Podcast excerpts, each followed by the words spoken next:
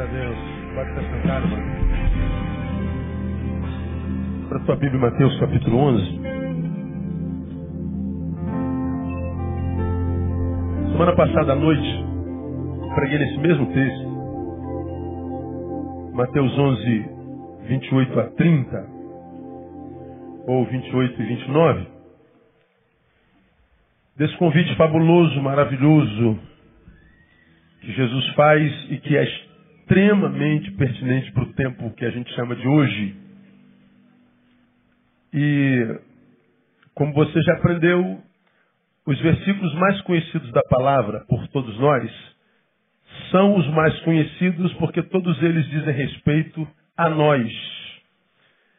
Os mais conhecidos da Bíblia não são os que dizem respeito a Deus, são os que dizem respeito a nós. Então nós conhecemos os versículos por causa do que eles dizem a nosso respeito. Ah, exemplo, me citem aí vocês dos versículos mais conhecidos da Bíblia Sagrada. Digam aí. João 3,16. O que está escrito em João 3,16? Deus amou o mundo de tal maneira que deu o seu Filho unigênito para que todo aquele que nele crê não pereça, tenha vida eterna. Então, se eu creio, eu tenho vida eterna. Olha eu aí no versículo. Me diga outro versículo aí. Salmo 23, 1. O que, que diz lá no Salmo 23, 1? O Senhor é meu pastor e nada me faltará. Olha eu de novo aí no centro. Me diga outro versículo conhecido aí. Hein? Mil cairão ao teu lado, dez mil à tua direita. E você? Olha eu aí de novo. Qual mais? Diga mais aí. Deus é meu refúgio, fortaleza, socorro bem presente na hora da angústia. Meu refúgio. Olha eu de novo aí. Diga mais aí. Posso todas as coisas naquele que me fortalece. Quem pode? Eu. Olha eu de novo aí. Elevo os meus olhos para os montes. De onde virá o meu? Olha eu de novo aí. Salmo 50, 15. Invoca-me no dia da angústia, eu te livrarei, tu me glorificarás. Olha eu de novo aí. Salmo 37, 5. É, entrega o teu caminho ao Senhor, confia nele, o mais, ele fará por mim. Olha eu de novo aí. Uns confiam em carros e outros em cavalos. Nós, mas nós fazemos menção do nome do Senhor. Olha nós de novo aí. Nós conhecemos a palavra não porque ansiamos pela palavra, mas por causa do que a palavra promete a nós. É uma visão humanista da palavra de Deus. É uma visão egoísta da palavra de Deus. Só que nunca ninguém nos disse isso. Talvez por causa dessa visão humanista, egoísta da palavra, embora seja palavra, nem sempre se cumpre na nossa vida o que ela comunica. O Senhor é meu pastor e me falta um monte de coisa. Mil caem ao meu lado, dez mil à direita e eu caio junto. Deus é meu refúgio, fortaleza, socorro bem presente na hora da angústia, mas não chegou na hora certa. Uns confiam em carros e outros em cavalos. Nós fazemos menção do nome do Senhor. Fazemos menção e não adianta nada. É como quem estivesse fazendo menção a carros e cavalos. A gente vai passando por uma vida estritamente religiosa, performática, mas sem experiências com Deus. Vira blá blá blá. Essa, na minha concepção, digo eu, não Senhor, é a realidade da maioria dos crentes que eu conheço. Blá blá blá. Por isso, tanta apostasia, e por isso, mesmo os que não apostatam, permanecem, mas não frutificam. É prova do que eu tenho falado esses anos todos, doze homens alvoroçaram o mundo, nós somos 43 milhões de evangélicos, não fazemos cosquinha no Brasil. Perdemos o poder de influência, o sal que se tornou insípido. Pelos frutos os conhecereis. Uma visão humanista da palavra. Um dos versículos mais conhecidos da Bíblia Sagrada é esse que está aí. E que é estritamente pertinente. Eu falei sobre ele domingo à noite. Preguei, portanto, ontem. E eu quero tecer outros comentários em função de uma carta gigante que eu recebi. Eu quero abençoar uma família que estava muito cansada, que está muito cansada. Domingo passado nós lemos esse versículo aí 28. Vinde a mim, todos vós que estáis o quê? Cansados e oprimidos, e eu vos aliviarei. Quem não quer um negócio desse? Quem não está cansado hoje, irmão? Quem é que não está cansado? Aí você fala assim, como é que é aí, Jesus, que tu falou? Olha, se você está cansado e oprimido, vem a mim que eu te alivio. O senhor falou alívio? Quanto é? Não de graça. Não, melhor ainda. Quem é que não quer alívio? Bom, a promessa está aí. Alívio. Para o cansado, para o sobrecarregado, para o oprimido. Está aí, é a promessa. Vinde a mim. Então, as multidões vêm. E a multidão continua cansada e oprimida. Sobrecarregada. Vivendo qualidade de vida semelhante àquele que não veio. Vida embaraçada, amarrada, vida louca. Cara, muita gente doida, brother. Muita gente enlouquecendo, um negócio de doido. E a gente, quando analisando o fruto, a gente percebe que se os frutos são iguais, a árvore é a mesma. A diferença é, portanto, geográfica. Uns estavam aqui, vieram, outros estavam aqui e permaneceram. Mas os que vieram, os que permaneceram, não dão nada. A gente está analisando fruto, a gente não está julgando, pré-julgando, nada disso. A gente só está analisando o que está diante da nossa fuça, do nosso rosto. Na semana passada, à noite, é outra igreja, outro público, eu li esse pedacinho, achareis descanso. Nós começamos a falar dizendo, quem é que acha alguma coisa? Aí vocês responderam, é, aquele que procura. Eu só posso achar se eu estiver procurando, se eu estiver procurando, não acho. Quem é que procura? Aquele que perdeu.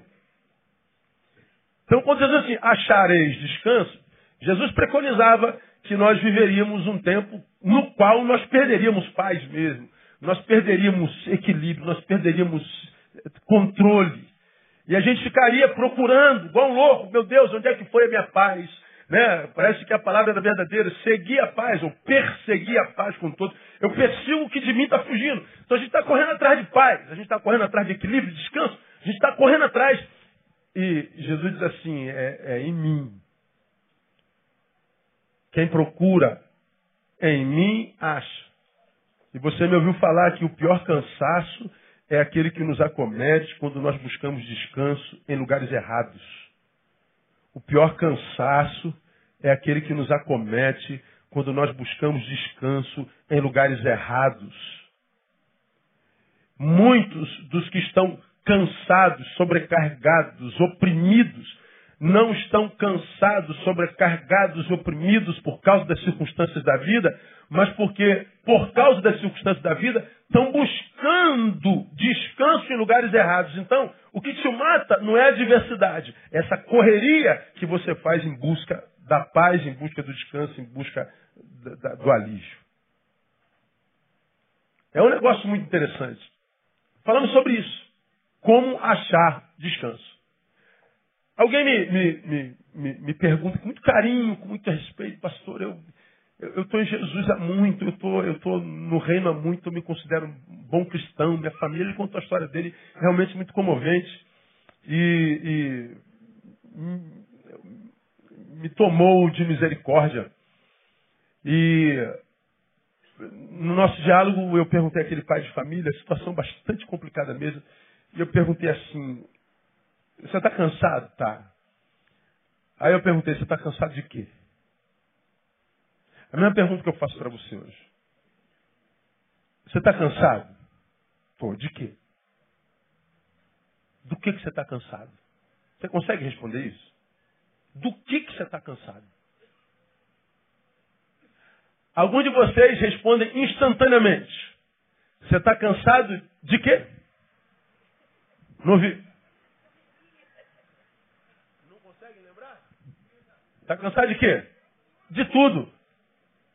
Pastor, eu estou ampla, total e restritamente cansado. Eu estou cansado de tudo. Ok. Ok.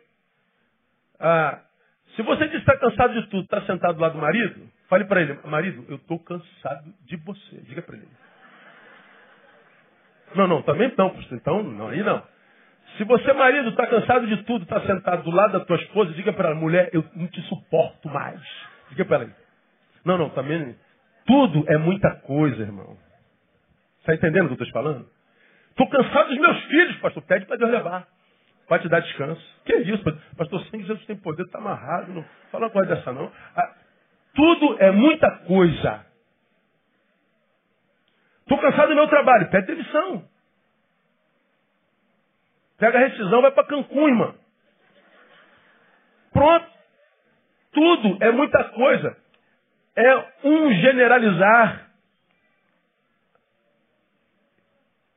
quase que irracional. Como também o nada é muita. Está cansado de Não estou cansado de nada. Nada é muita coisa, irmão. Tem alguma coisa que está tornando a tua vida um enfado. Tem alguma coisa que está tirando teu sono. Tem alguma coisa que cansou, que faz com que a vida se desequilibre, que a gente perca sono, que a gente engorde e emagreça, que a gente seja tomado por desânimo, que a gente não consiga mais ler a Bíblia, que a gente não consegue continuar fazendo o que sempre fez com tanto carinho, com a mesma motivação. Que tá? a gente, nós vivemos num tempo de gente cansada. Como nós já falamos, o cara está cansado de trabalhar, mas ele está cansado de não fazer nada. O cara está cansado de estar só, mas está cansado dessa mulher, desse marido também. O cara está cansado de, dessa pressa, está todo mundo com pressa. Mas ao mesmo tempo a gente está cansado dessa gente lerda que fica na nossa frente no trânsito do lado esquerdo, que dá vontade de jogar ele lá no, no precipício. Desgraçado. Não quer andar no canto. Miserável. Olha, é assim que a gente faz. Estou cansado desses lerdos. Não quer andar, sai da frente, miserável. Aí tu passa do lado, filho da, da, da, da miséria. Aí, cansado de pressa, cansado de, de, de, de gente lerda. Ah, a gente está cansado, a gente pode estar tá cansado de um monte de coisa. Ah, agora, se tudo pode cansar, embora tudo seja minha, muita coisa, o que, que a gente faz para vencer o cansaço? Ah, como é que a gente faz para lidar com um cansaço que, que parece ser um estigma da pós-modernidade? O dia tem, hoje, em 2016, a mesma quantidade de horas que tinha em 1916. Só que em 1916 os homens iam dormir às 8 horas da noite e acordavam às 5 horas da manhã, às 6 horas da manhã, com aquela sensação de que tinham cumprido a missão e ainda sobrou tempo a beça.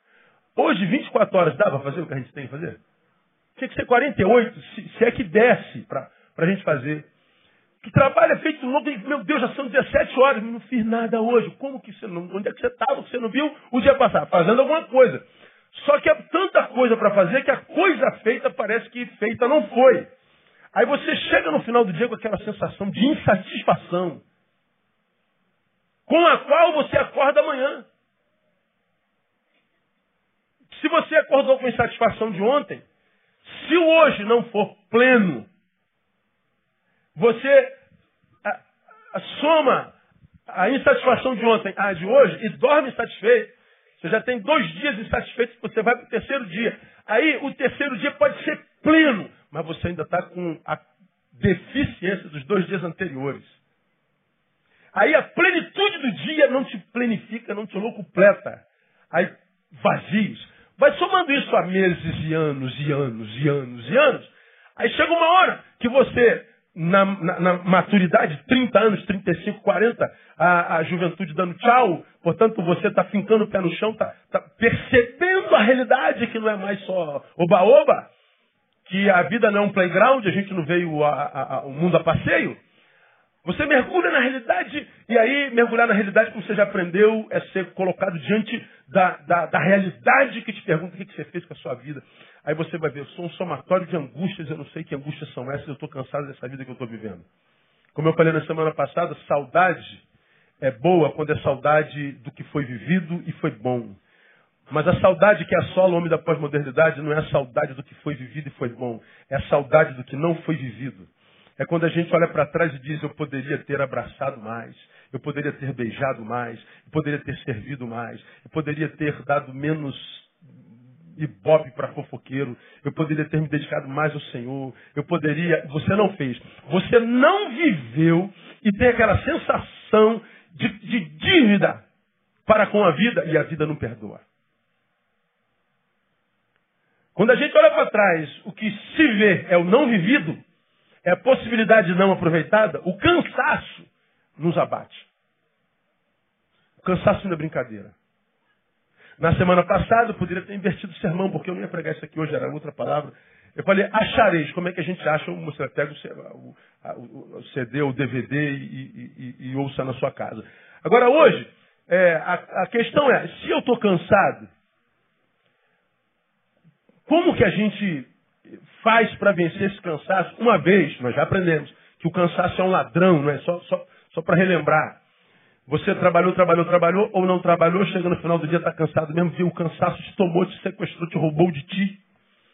Aí o moleque fala assim, papai, vamos jogar bola? Tá te esperando. Pô, filho, papai está muito cansado. Perdeu uma noite com o filho. Deixou de plantar uma semente que talvez fosse aquela que ia gerar um fruto quando esse moleque estava na adolescência, se perdendo, sendo convidado para o drogado que está levando ele para o mau caminho. E você poderia ter plantado a semente que ia salvar teu filho naquele futebol, mas você estava cansado e não foi. Perdeu seu filho lá na frente. Você ouve teu marido, tua esposa, teu diz, vamos para a igreja hoje? Estou precisando ouvir algo de Deus. Pô, estou muito cansado, você não veio. Aí você está orando por algo da parte de Deus há 20 anos e Deus disse assim, nesse dia eu vou responder você. Meu filho está aqui no meu cronograma, é nesse dia. Aí você, cansado, não vê a igreja, perdeu a resposta de Deus. Vamos jantar hoje? Vamos lá no Gabiano, na Barra? Ó, vai lá no Gabiano. Do cara ali, ó, não é fraco não. Depois você, depois eu cobro. Não, já estou em dívida, já estou em dívida. Não é? Aí, vamos, vamos jantar? Aí, não, estou cansado. Ó, deixou de ter uma noite saborosa de amor com a tua esposa, com o teu marido. Poderiam ter se perdoado, poderiam ter curado dez anos futuros de amarguras, de silêncio. Mas você não foi viver essa noite com a sua mulher porque você estava cansado. O ladrão, chamado cansaço, te roubou sementes preciosas que te alimentariam no deserto futuro da vida. Cansaço é um ladrão. Muito do que eu não tenho hoje, não tenho porque deixei de plantar ontem. Muito do que eu deixei de plantar ontem, o fiz porque eu estava cansado. Então não dá para brincar com cansaço. Então como é que a gente vence cansaço de fato, de verdade? Como é que a gente vence esse ladrão? É? É, se, se, ele é uma, uma marca distintiva do pós-moderno, do ocupado, porque todos nós estamos ocupados, inclusive com nada para quem é vagabundo e para quem não faz nada. Ou seja, é um feito, o nada é uma produção, portanto, filosoficamente, o nada é. Por isso, não fazer nada cansa. Então, se o cansaço nos acomete de qualquer jeito, como é que a gente vence esse ladrão chamado cansaço? Primeira coisa, descubra aonde é a fonte desse cansaço. Aonde se aloja esse cansaço? Qual é a origem? Quando, a gente, quando eu perguntei assim, é, do que, que você está cansado? Você disse assim, de tudo. Estou cansado da vida, tudo é muita coisa, não. Tem um cansaço, tem uma origem em você, alguma coisa que startou o que te tirou a alegria, te tirou o gozo da vida. O que te está impedindo de viver plenitude de, dos rios de água viva jorrarem lá. Tem um, você pode estar cansado de muitas coisas, mas um é o preponderante. Um é o, é o fatídico. É ele que, que vai contaminando todas as áreas da vida. E aí você tem, tem, tem ideia de dizer, a minha vida não presta, não. Não é tua vida, não. Tem coisa na tua vida que é boa beça. Então tem alguma coisa na tua vida que está contaminando as outras áreas da vida e você tem a sensação que a vida toda está ruim. Não, não é a vida toda, não tem coisa boa na tua vida.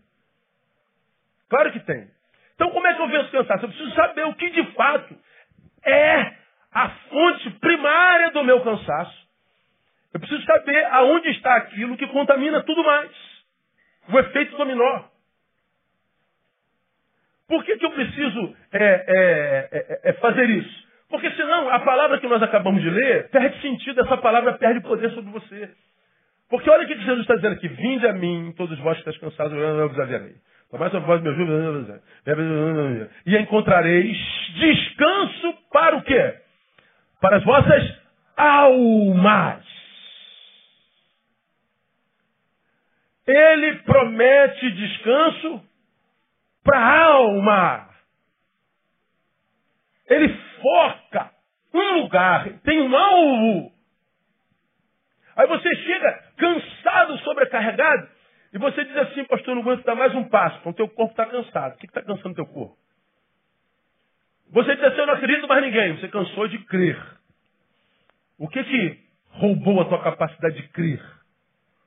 Eu estou cansado de tentar de novo. Ora, o que, que te roubou a capacidade de tentar de novo? Por que, que esse cansaço gerou uma frustração tão grande em você? Estou cansado desse trabalho. Olha, esse trabalho ontem era teu sonho. Lembra como você ralou para ter esse trabalho que você tem? O que, que aconteceu nesse trabalho que esse sonho virou pesadelo? Estou cansado da minha igreja. Ora, essa igreja foi aquela que virou teu sonho, que você saia lá de, de, de, de, Nova Iguaçu para congregar, agora a igreja não presta mais. O que, que aconteceu para que a igreja não prestasse mais? Eu não aguento mais essa mulher. Pô, mas essa mulher, tu lembra, cara? Tu brigou com o pai dela há 20 anos atrás.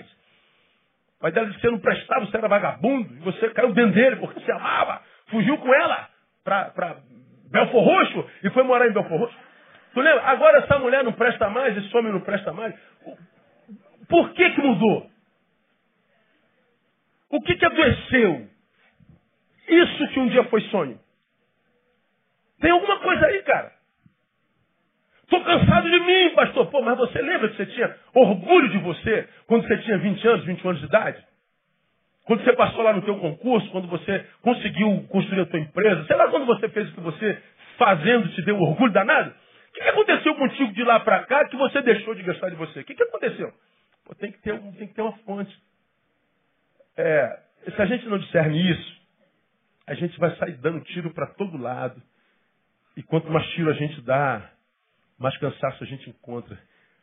Repita após mim para você gravar. O pior cansaço é, é aquele que nos acomete quando buscamos descanso nos lugares errados. Você está querendo é, desanuviar, aliviar e você busca descanso em um monte de lugar. Aí eu, veja se não é assim que acontece no dia a dia. Você está cansado, ferrado, cara, você está no limite só, você está se esgoelando já. Aí você quer dar uma, uma aliviada, aí você quer saber? Vou dar um tapa no visual. Vou mudar o visual. Aí tu vai pro cabeleireiro. Os homens ficam desesperados. Aí no cabeleireiro você fala assim, amiga, eu quero esse curtinho. Pode, pode arrancar. O cabelo, a minha fala assim, amigo, você tem um cabelo que, que, bate aí nas costas, você vai fazer. Né? Não, pode. Eu quero mudar o visual, estou cansada. Eu estou sobrecarregada. Corta tudo. Aí corta curtinho assim, visual novo. Faz a unha também. E faz o pé. Não, vou botar peito. Bota peito, vamos lá.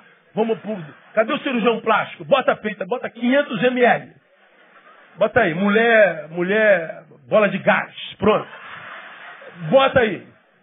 Vou fazer uma, uma, uma, uma lipoaspiração, limpa tudo. Pronto, bota novo aí.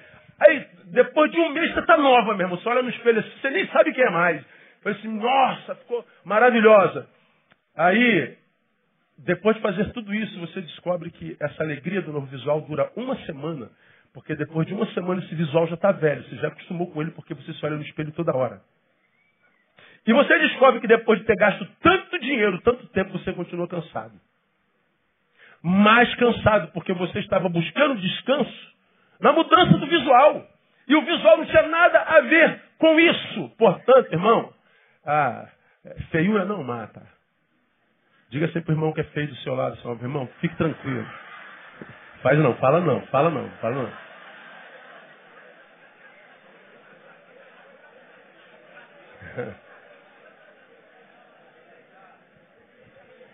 Eu tenho me encontrado com um monte de gente cansada que não troca de visual, não. O cara, a mulher troca de marido. Cansei desse marido.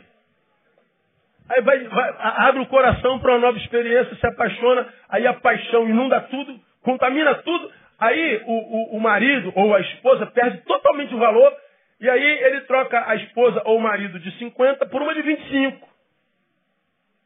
Pô, agora eu sou garotão. Menina toda malhadona, eu com 50, com a de 25, e vou, vou, vou passar com o meu carrão, a rapaziada vai ficar morrendo de inveja. Não sabe quando você está passando? Aí estão falando assim, é, quem gosta de, de, de, de velho é asilo. Você está se relacionando com asilo. Aquela coisa toda. Aí você imagina que o teu cansaço é conjugal, e você troca de marido, você troca de esposa, quero ter uma nova experiência conjugal. Quero ter uma nova experiência de amor. E para viver a experiência nova, você tem que largar a história velha. Aí depois de uma semana você se arrepende. Ah, na quarta-feira eu estou falando sobre desconstrução humana e o tema da última quarta-feira foi, da penúltima quarta-feira foi amor patológico. O amor patológico é, psicanaliticamente falando, uma, uma, um transtorno impulsivo, impulsivo do comportamento. Aí, um, um, um, pastor querido que está conosco nesses últimos dias, ele falou, poxa, eu li o e-mail dele, ele falou comigo no sábado, eu li o e-mail dele ontem, ele falou, pastor, eu precisava ter ouvido essa palavra há seis meses atrás. Pastor, por muito tempo, homem de Deus, está consciente de Deus que fez. Aí arrumou um amor patológico, largou tudo, largou igreja, largou mulher, largou família, largou tudo. Né? Depois de alguns meses se arrependeu e agora não tem mais como reconstruir. Não o que deixou. Claro que Deus é poderoso para fazer a vida dele, algo tudo novo de novo, no nome de Jesus, e vai fazer. Porque onde abunda o pecado, superabunda a graça. A graça é maior do que qualquer pecado que a gente possa cometer, louvado seja o nome do Senhor, amém, amado? Agora, a dor que a gente impingiu a nós mesmos não tem, não tem jeito, isso é consequência. Deus nos livra do pecado, mas não da, da, das consequências dele. Então, o, o, o, o amor adoece, ele se torna patológico, e a gente vai desconsiderando amores anteriores que um dia foram bons para nós, e nós acreditamos que o que eu preciso de mudar é de amor. Aí você muda, o que você percebe é que empobreceu muito mais. O problema não era o cônjuge, era a visão que eu estava sobre ele. Meu cansaço embaçou meu óculos, de modo que eu não, não via mais o seu valor. Tem gente que está cansado, troca de emprego. Você tem um emprego maravilhoso nessa época em que nós temos 11 milhões, quase 12 milhões de desempregados no Brasil.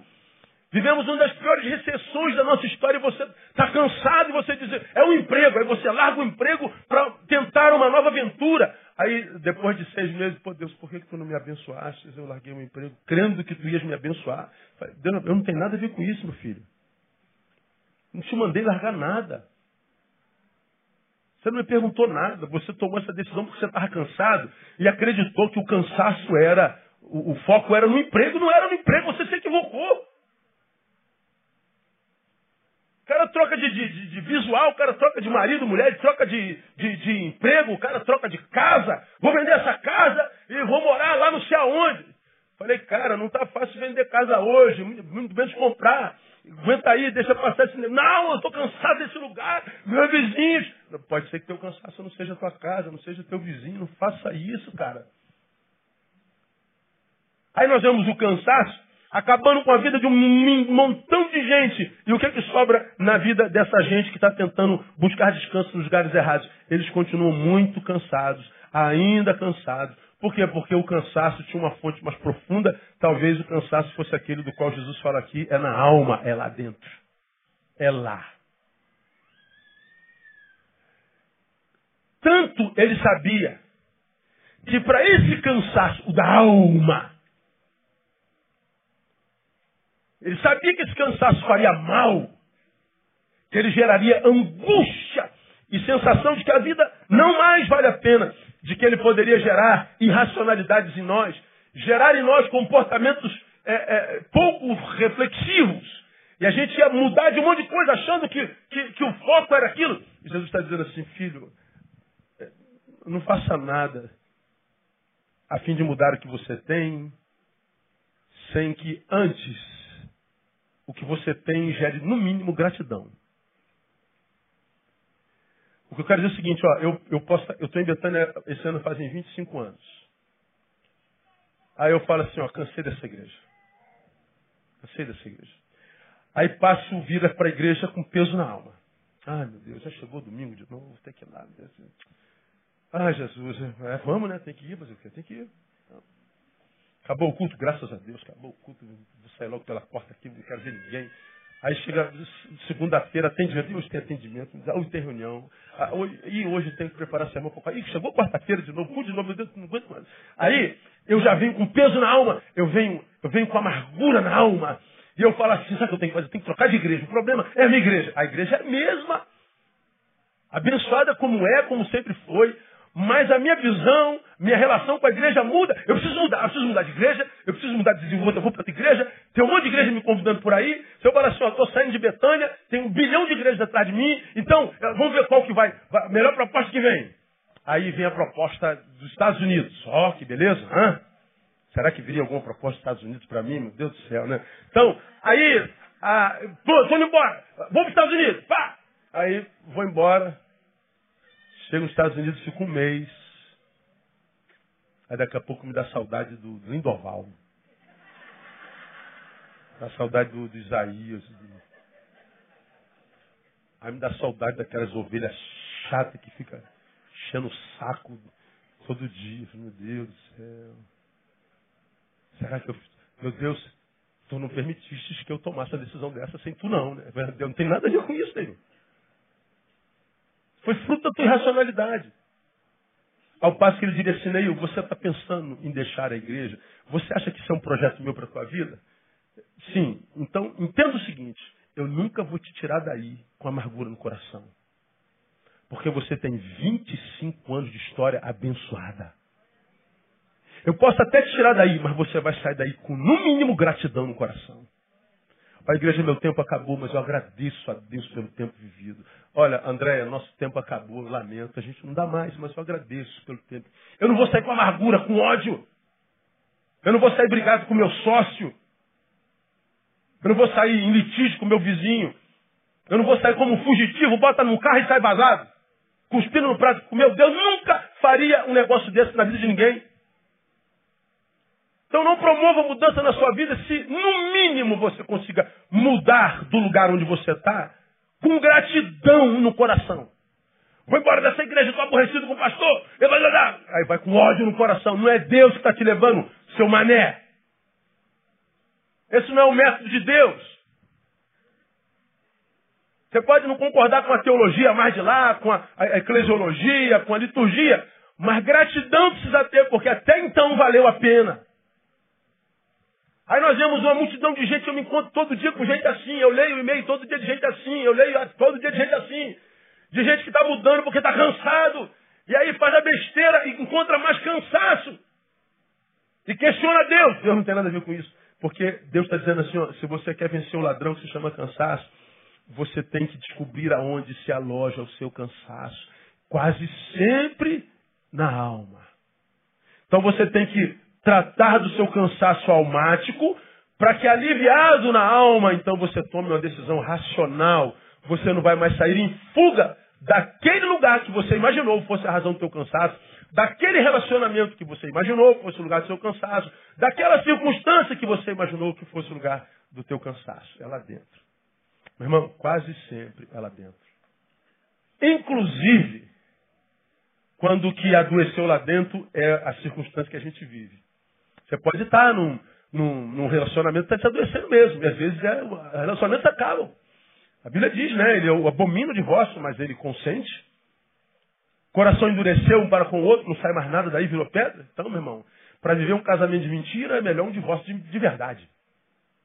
Porque o casamento de mentira é um casamento diabólico, porque o pai da mentira é o diabo. E há muita gente vivendo um casamento diabólico em nome de Jesus, em nome da religião. Então ele está dizendo, relacionamentos acabam, sociedades acabam. O teu tempo naquele ministério acaba. Agora, se você permanece nisso, você pode adoecer. Mas, embora seja isso que te tenha adoecido, antes de sair disso, cure primeiro a tua doença interna, gerada por aquilo, depois se afaste daquilo. Porque se você simplesmente foge, você deixou algo mal resolvido lá.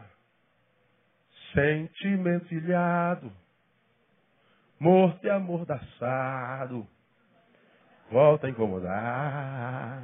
Não é assim? Volta a incomodar. Então, não deixa nada ilhado lá não. Resolve o teu problema. Problemas existem para quê? Para serem resolvidos. Pastor, eu estou com um problema. Já sabe o que tem que fazer com ele. Resolva. Você já aprendeu isso? Não, estou vazando. Estou me livrando desse, desse cansaço. Não, você não está se livrando, não. Você está deixando o estado de repouso. Ele vai apodrecendo, te encontra lá na frente, porque a terra gira. A gente passa no mesmo caminho o tempo todo. Vira e mexe a vida, joga um tsunami na nossa história que a gente tem que voltar no mesmo lugar. E a gente encontra a mesma coisa. Mas se você deixou resolvido, voltar não é problema nenhum. O recomeço só é um problema para quem passou pela estrada irracionalmente. Porque se você passou racionalmente, semeando rosas, amizades, respeitos, se você tiver que voltar, não é problema nenhum. Você vai encontrar o que deixou. Agora, quando você sai quebrando tudo, irmão, cuspindo o prato e comeu, quando você tiver que passar por ali, o que sobra é humilhação e vergonha mesmo. Como é que eu venço o cansaço? Descobrindo aonde ele se aloja. Quase sempre é na alma. Então você, você, você sabe muito bem. Você, o que fazer quando não se sabe o que fazer? Nada, você faça nada. Quando você souber o que fazer, faça. Quando você não sabe, deixa como está, não mexe em nada. Vai levando, irmão, pedindo ao Senhor para que é, é em Cristo que alivia as almas, ele encontre espaço nessa alma tribulada por tantas coisas, para que ele possa gerar paz. Agora, os crentes de hoje, não entendo os crentes de hoje. Você tem problema, coisa que você faz se afastar da igreja. Que é onde você ouve a palavra, onde você é ministrado, você não lê a Bíblia. Crente não lê a Bíblia, crente não ora. O único contato que a maioria de vocês tem com a Bíblia é quando você está na igreja e o pastor está ministrando no teu coração. Quando essa parte aqui, nesse lugar, você tem palavra boa. Aí você está em problema, você se afasta da palavra. Ah, pastor, estou com uns problemas aí, estou meio afastado. Tá bom, Deus abençoe. Eu, cara, não falo nada. Eu sou o contrário. Eu estou com um problema aqui. Vou me aproximar um pouquinho, senhor. Senhor, desculpa o interesseiro que eu sou, mas que o bagulho tá, piorou, apertou, estou chegando mais próximo. Porque tá ruim. Eu estou próximo de ti, mas tá bravo. Então estou voltando. Não. A maioria dos crentes se afasta. Cadê fulano? Ah, fulano tá, tá com problema aí no, no, no escritório, não, não tá vindo mais. O problema tá no, problema no casamento, não vem mais. O outro, o time dele virou freguês do Vasco, não vem mais. O, o, o outro. Cara, é agora que você tem que se aproximar, filho meu. Você está entendendo o que eu estou falando, amém ou não? Diga sempre para quem está falando, chega mais, irmão.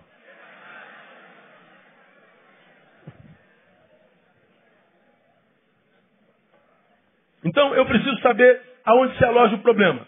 Segundo, para a gente terminar. O que, que eu preciso mais para vencer esse ladrão chamado cansaço? Olha, eu sei o que é cansaço, meu irmão. Tem, tem épocas que eu não estou suportando nem, nem, levantar. Mas não tem jeito, a, a vida é para ser vivida, a missão precisa ser cumprida. Não há opção de ficar parado ah, quando pessoas dizem, pastor, eu estou desistindo. O que é desistir? Tá, o que é desistir, cara? O que é desistir? Desistir é o quê? Você vai pedir demissão amanhã, vai se divorciar amanhã, vai romper o, o estado de paternidade com teu filho. O é, que, que é desistir? Nem definição esse negócio tem. Nós não temos opção senão continuar, cara. Ainda que aos trancos e barrancos. Nós não temos opção, porque seres vivos, senão de viver. Dia mal, dia bom, é, é assim, é viver dialética, não tem jeito. Então, se isso é, é, é, é imposição, vida aos vivos, a despeito da qualidade delas, eu preciso aprender, aprender e aprender. Foi o que eu disse no domingo passado, mas hoje eu digo, tem que aprender de Jesus. Por isso que ele diz assim, ó, oprimidos e sobrecarregados, vinde a mim, eu vos aliviarei. Mas, você já ouviu essa palavra aqui? É vir para quê?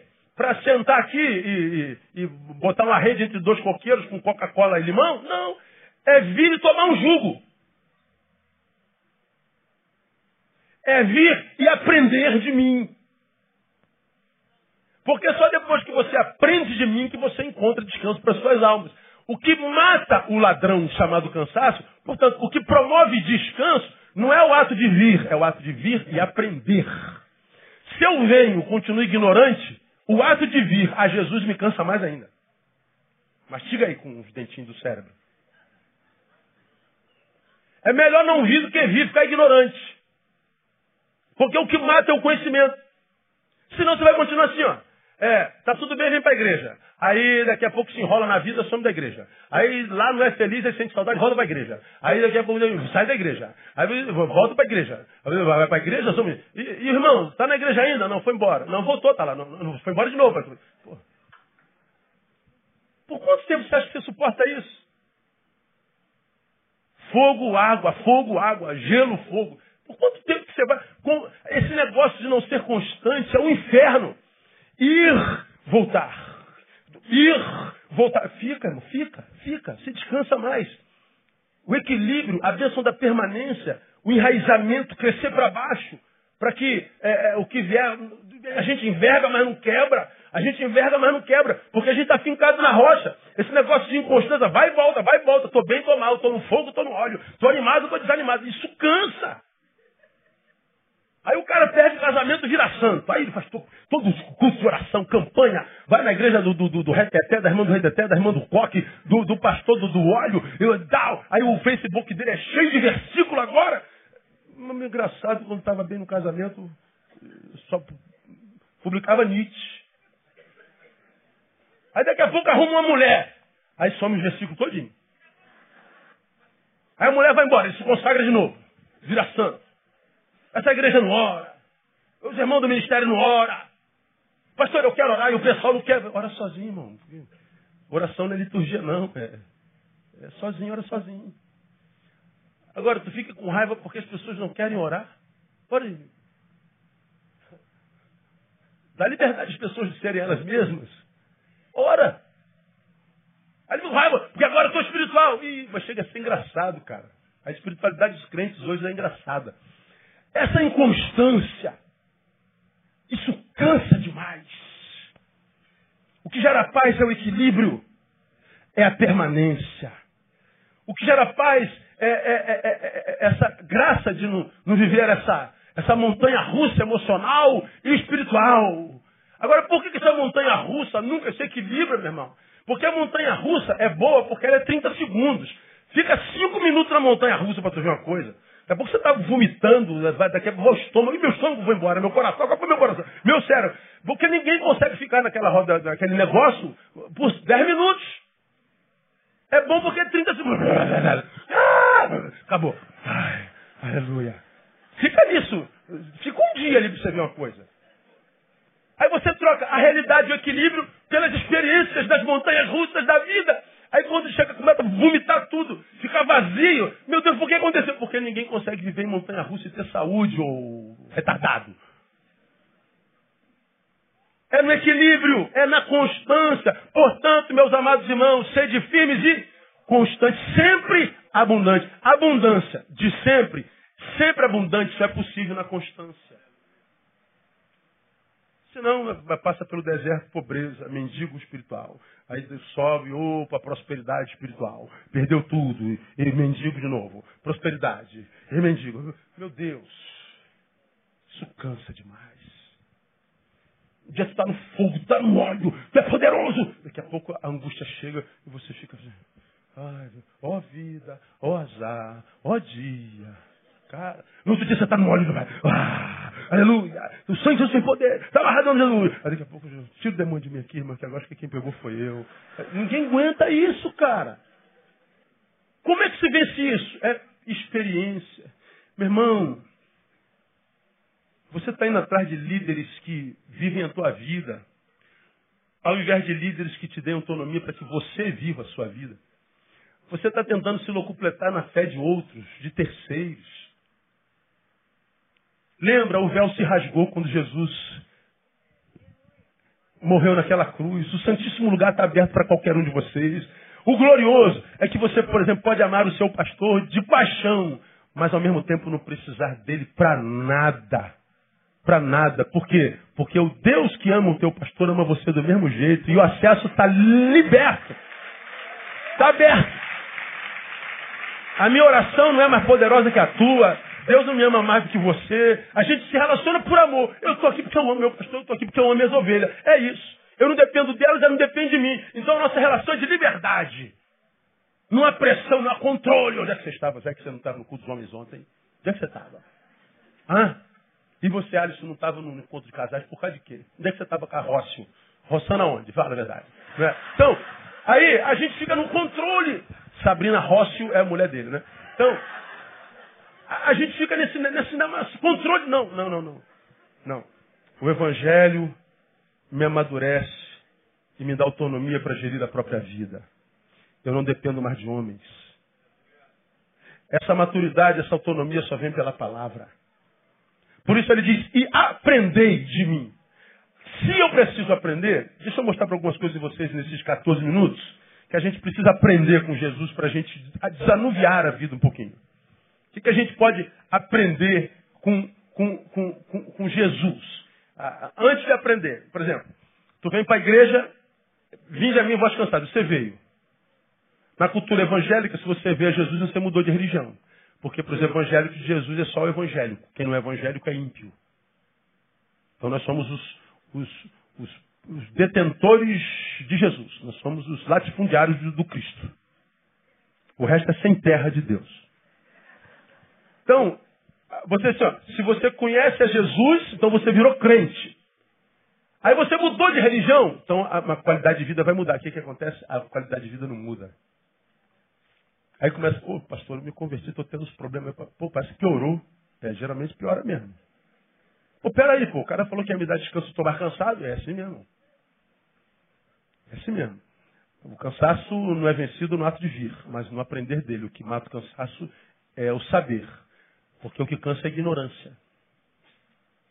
E a religião só emburrece. Pense.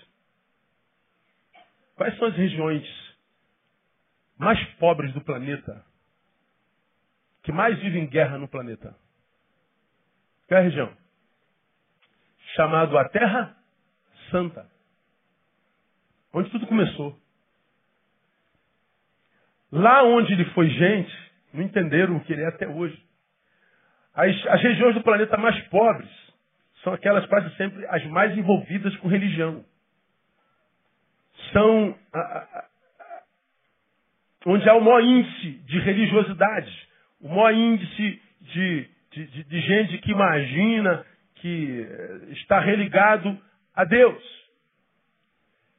Então, se, se religião fosse o projeto de Deus para o mundo, todo mundo que tivesse uma religião estava bem. Agora, olha o que a gente se tornou. Olha o Oriente Médio, olha a pobreza na África. Que o cara ainda diz que é, que é maldição, porque é descendente de Caim. Olha para a Europa. A Europa é herança cristã, é verdade, mas só que agora é pós-cristã, então tinha que virar África.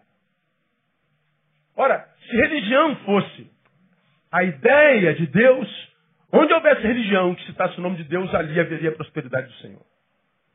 Pense, vamos trazer para a nossa cultura evangelical. Para que serve um copo d'água? Bota seu copo d'água em cima da televisão. E eu vou orar. Aí o, o, bispo, como se estivesse aqui embaixo, bota a mão aqui. Ó Deus, energiza essa água em nome de Jesus. Bebe, agora bebe, bebe água irmão. Você bebe, você, ah, estou me sentindo tão bem. Aleluia. Como você bebeu água se sente bem, você não entra mais no quarto em secreto para ele te abençoar em secreto. A água já o fez. A água te tirou do quarto da oração, do lugar da oração. Para que, que serve, como os caras estão vendendo, sabonete com os elementos da Santíssima Trindade? O sabonete com os elementos da. Quem que ele tirou do Pai, do Filho e do Espírito Santo jogou naquele bendito daquele, daquele sabonete, né? Tu imagina tu tomando banho com o Pai, com o Filho e com o Espírito Santo, cara, não fica nem espinha no corpo, nem gordura fica. Tu emagrece depois do banho. Agora que o, o sabão com os elementos da Santíssima Trindade, cara. Você vai adquirir a meia ungida, a fronha ungida. Isso é mágica, isso é feitiçaria. Quando eu digo que eu preciso fazer alguma coisa, ao mesmo tempo eu estou dizendo o sacrifício do Cristo não foi suficiente. E dizer que o sacrifício de Jesus não foi suficiente não é cristianismo. Feitiçaria. Como eu falei bem pouco tempo atrás, o cara viaja para o Jordão, eu estou trazendo água do Rio Jordão e nós vamos abençoar os irmãos que do Rio Jordão. Chega, aí chega lá no culto, tem 20 mil pessoas. Aí eu falei assim, para ele dar uma garrafinha d'água do Jordão para 20 mil pessoas, irmão, ele tem que ter trazido uns 20 aviões de água com carro-pipa dentro. Ele não trouxe 20 aviões com carro-pipa dentro, ele trouxe duas garrafinhas dessa. E a água que você está levando é do tanque, não é do Jordão. É do tanque do fundo do templo, não é do tanque de Betesda. Mas a gente bota a fé nisso. Não, tem que ter água. Para que, que Deus quer água? Irmão, quando eu era garoto, você, quem se lembra de Doim? Quem sabe o que é Doim? Quem lembra de Doim? Ah, não é possível. Quem lembra do Doim? Doim era uma, uma oferenda que o nego botava nas esquinas de bala, doce. Antigamente. Lembrou do Doim? Doum, alguns chamavam. Uns chamavam doim, outros do um. Aí, botava aquela balinha juquinha, aquela bala soft, lembra dela, irmão? Que matava a gente, engargava. Bananada. Ó, eu criado na igreja, ficava só na espreita. Será que, será que vai aparecer algum para doar um aí? Pô, a mulher acabava de botar do um, eu comia bala todinha. Eu, eu fiz isso sozinho ou você já fez isso? Tamo junto, irmão. Nos encontramos no inferno, viu, irmão? Dou um. Pô, bala de graça. Aí tu imagina. Aí alguém perguntou, pô, Neil, você não tem medo não? Eu falei, cara, quem? Essa bala vai ser aqui. Eles botaram pro, pro Deus dele mas o Deus dele não chupa bala não, cara. Isso é, isso é simbólico. É igual bota ali frango, cachaça, quem toma é o mendigo. É simbólico. Nós colocamos fé no simbólico e perdemos a essência. Nós colocamos fé no mágico e perdemos a alma. Por quê? Ignorância. Não adianta vir, você só vai arrumar mais um cansaço para a vida, que é o da religiosidade. Aí, antes, tu ia para a missa, tinha missa quarta-feira à noite, domingo às 10, uma vez só na semana. Agora na igreja nova você tem culto às 8, às 10, às 12, às 14, às 16. Às 22 horas começa a vigília da, da unção plena. E de manhã tem um culto do jejum. Tu não tem mais tempo para a família, não tem tempo para si. Jogar bola vira pecado, almoçar com a tua mulher vira pecado, e, e uma noite romântica vira pecado, e agora é pecado. Agora você vai estudar sobre pré-tribulacionismo, você vai estudar sobre a predestinação, você vai estudar teologia. Você quer saber que é daqui, só abençoa daqui para cima. Aqui para cima. Mas não gera vida no coração. O que, que eu preciso aprender de Jesus? Esse versículo me ensina. Primeiro, aprender que o Jesus que a gente adora e que dá descanso a gente e a nossa alma é um Jesus que não faz acepção de pessoas. Por isso ele diz assim: Vinde a mim todos. Se é cansado, se é sobrecargado, não me interessa se você é branco, se você é preto, se você é rico, é pobre, se você é hétero, se você é homem, se você é feio, se é bonito. Você está cansado, eu recebo você. Ele é um Deus que não faz acepção de pessoas. Se é para ele, aplaudo direito. Portanto, quando eu sou um preconceituoso, eu não aprendi nada dele. Não há ninguém mais preconceituoso do que crente. Se eu sei que Jesus não faz acepção de pessoas, primeiro, eu posso conhecê-lo, independente de quem eu seja. Você pode conhecê-lo. Você que se acha o pior dos seres humanos, o resto da humanidade. Teu pai disse que você não presta, o pastor de onde você venceu, o vagabundo, você não vale nada, você vai estar tá em nome de Jesus. E você acreditou que você era essa porcaria toda. Jesus está dizendo assim, para mim você tem valor. Você está cansado, você pode ir. Então você, independente de quem seja, pode conhecê-lo, sim. Segundo, você pode e deve imitá-lo. Você não precisa concordar com alguém para amá-lo. Você não precisa concordar com alguém para relacionar-se com ele. Temos divergência de ideias, mas é só ideias. A gente não consegue caminhar se as ideias não convergem. Impressionante. Imaturidade. Quando eu não concordo com a ideia do outro e abro mão do outro por causa da ideia dele, eu estou reduzindo a uma ideia, eu estou vivendo o reducionismo do meu semelhante. E eu torno tão pequeno que eu não consigo amá-lo. Se eu não amo, eu peco.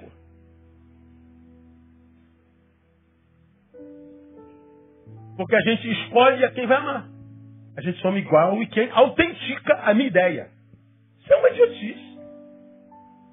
Então, quando eu falo aprender de Jesus, é aprender que Jesus não é só um Deus fenomenológico. No Evangelho, o caminho, da, o fim da espiritualidade é a humanidade. Não é um homem tentando se transformar num ser espiritual, um ser espiritual tentando voltar a ser humano. Porque o que foi deformado pelo pecado foi a humanidade caminho de Deus foi da divindade para a humanidade. A gente quer da humanidade para a divindade. Então o Evangelho restaura a nossa humanidade. O que, que a gente aprende mais com Jesus? Que ele não constrói seus relacionamentos em cima de meritocracia. Ele não constrói seus relacionamentos em cima de interesses ou aparência. Olha porque ele faz a opção cansado e sobrecarregado. Vinde a mim os empresários e os brancos. Não é isso que ele disse. Vinde a mim os de olhos azuis e europeus. Não, ele não falou isso. Eu quero quem ninguém quer. Vinde os problemáticos. Pô, pastor, já, problemas já estão demais. Eu quero problemáticos. Manda essas pragas para lá, problemáticas. Jesus fala assim, eu quero eles. Eu quero quem ninguém quer. Eu amo quem ninguém ama. Eu não os amo por causa dos seus feitos, eu amo por causa que eles são filhos, gerados pela minha própria mão no ventre da mãe. Gente para quem eu tinha plano antes de chegarem a esse ventre. E plano de paz e não de mal, cheio de esperança. Então ele está dizendo, eu não escolho você porque você merece, eu escolho você porque você precisa. Então se você precisa, não interessa o que você fez, cara. Ele ama você e sara você. Isso é lindo, Jesus. Ele não constrói seus relacionamentos em cima de interesses, meritocracia. Ele fez opção pelo servir quando podia ser somente servido. Vinde e aprendei de mim. Se ele está dizendo, aprenda de mim, né? Eu, ele está dizendo, eu estou disposto a ensinar. Ou seja, eu trabalho por ti. Aí vai lá atrás e está escrito lá, hum, desde a antiguidade, nunca se viu, nem se ouviu de um Deus semelhante a ti. Um Deus que trabalha em favor daqueles que por ti esperam. Pode aplaudir em todas as religiões. As pessoas estão fazendo um trabalho para o seu Deus para ver se o seu Deus se move a favor deles. Na nossa religião, Deus está fazendo um trabalho para nós. Em outra religião, os homens estão procurando como faz para achar seu Deus. Na nossa, Deus está dizendo, eu procuro adoradores. Ele procura. E adorador, quando ele procura, ele acha. Se ele não achou você ou a mim, talvez a gente não seja adorador ainda. Porque Deus não pode procurar alguma coisa e não achar. Quando Ele procura, Ele acha. Se você não se sente achado, não é porque Deus tem astigmatismo como eu. É porque talvez você ainda não aprendeu a adorar como Jesus ensinou. Um dia a gente fala disso.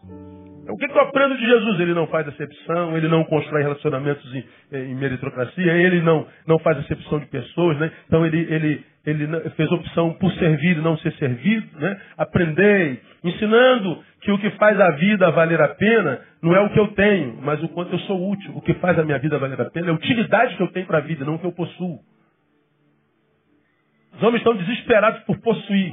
Você, ó, não, não houve um estudo da sua igreja de quarta-feira há 20 anos, porque você tem clientes na quarta-feira à noite que paga 80 reais por uma sessão. Por de 80 reais, você não consegue abrir mão de 80 reais, de 60 reais, de 30 reais. Por mais um tostãozinho, você troca o que tem valor pelo que tem preço. Aí você vê a vida degringolando assim, ó, diante dos teus olhos, dos teus pés. Porque os alicerces eram frágeis.